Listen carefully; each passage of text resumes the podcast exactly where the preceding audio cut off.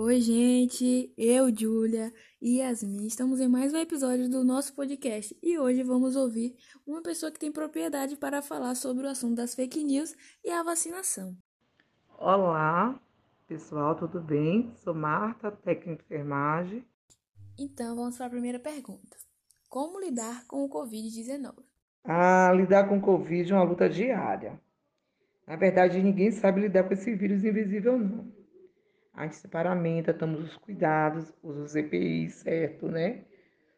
Mas é muito complicado lidar com o Covid. Muito, porque a gente não vê o vírus. Qualquer vacilo a gente se contamina, né? Na verdade, a gente tem que ter, manter o distanciamento, usar sempre a máscara, usar o álcool, para ajudar, né, a lidar com ele. Mas a luta é uma luta muito grande. Até porque essa guerra aí é uma guerra biológica. É muito complicado, é muito difícil. Mas a gente vai vencer em nome de Jesus. Vamos para a próxima pergunta. Existem tantas fake news sobre a vacina. O que a senhora acha disso? E o que leva as pessoas a acreditarem nesses boatos? Ó, Ju, é, fake news, isso vai sempre existir. Porque, na verdade, todo mundo tem a sua opinião. Vai sempre existir mentiras, boatos, porque acaba envolvendo política, né? Na verdade, é muita desinformação da população. Até também por questão de nível de escolaridade, né? Quem sabe mais, estuda mais, corre atrás das informações. E quem sabe menos, acredita tudo do que o povo fala. A sociedade no início não sabia lidar com esse vírus e acabou acreditando em soluções alternativas para ficar imune. Isso é verídico? A senhora poderia me falar mais sobre as fake news e as vacinas? E agora, a fake news da agora do momento, que a vacina está matando. Eu, eu, eu tava bem, agora eu tô mal. Agora eu sinto falta de ar, eu não tive mais saúde. Aí cada organismo reage de uma forma, né? Na verdade, o, o vírus, ele, a vacina é um vírus, né? Um vírus inativo. E aí tem algumas pessoas que têm realmente, de fato, alguma reação. E outras não. Mas aí o pessoal aproveita e começa a dizer que todas as dores, todas as doenças foi por causa da vacina. As vacinas são seguras quem toma a vacina já está imunizado? Essa é uma dúvida que a maioria da população tem, né? Então seria bom a senhora responder. E a fake news sobre a vacinação? Na verdade, todas as vacinas que tiveram aprovação, elas são seguras, né? Foram, fizeram testes, não soltaram assim de vez, né? Aí algumas pessoas inventam, né, que teve sintomas, que é para matar, que veio da China, e aí sempre vai existir isso aí, né? Cada um vai ter sua opinião e fica inventando, né? Mas elas são seguras sim, né? Agora ela não impede de pegar o corona. Não. Agora o índice de morte é menor.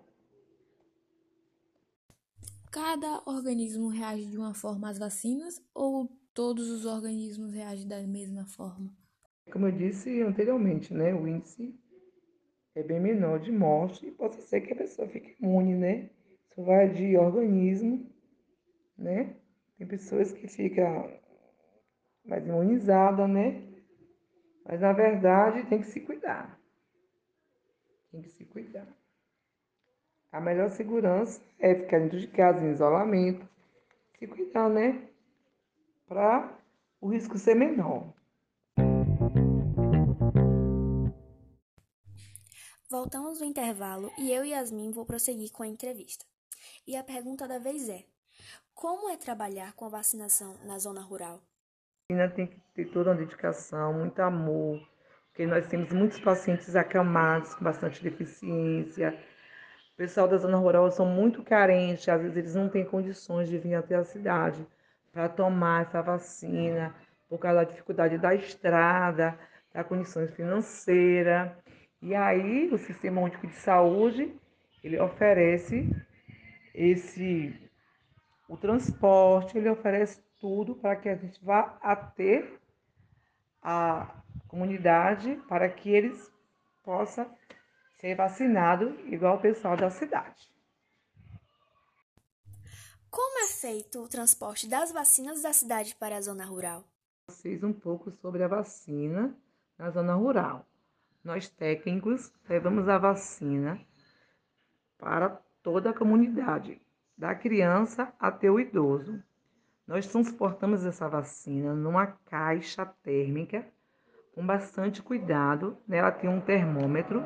Levamos gelox para estar tá fazendo essa troca o tempo todo para que mantenha a temperatura, que ela tem que estar tá bem protegida da luz, desde a produção até a administração.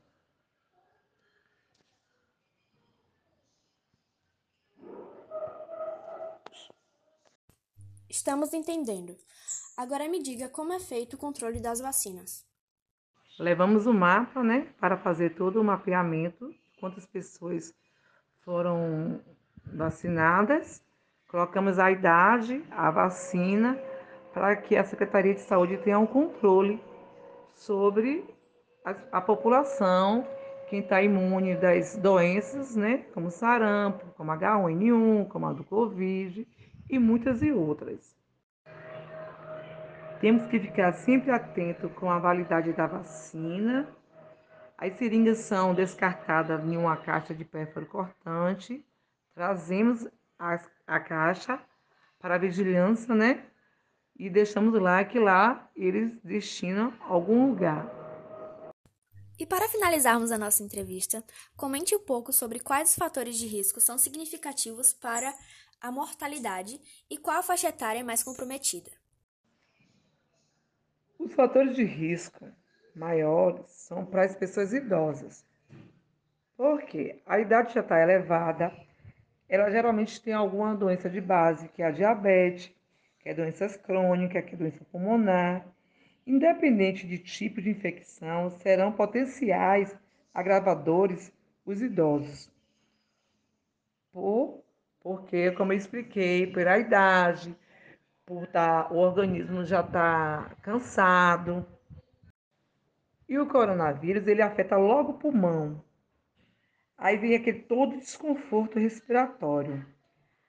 Por ele afetar o pulmão, ele já vai enfraquecendo o organismo, ou seja, o coração já vai enfraquecendo, o cérebro, o fígado, o rim. Aí ele vira uma infecção generalizada. E aí a, a, o idoso tem que ser entubado para que tenha um conforto respiratório melhor. E alguns deles conseguem voltar e outros não, infelizmente. E assim finalizamos o terceiro episódio do nosso podcast. Queria agradecer a Marta por tirar nossas dúvidas. E é isto. Beijos e abraços para vocês.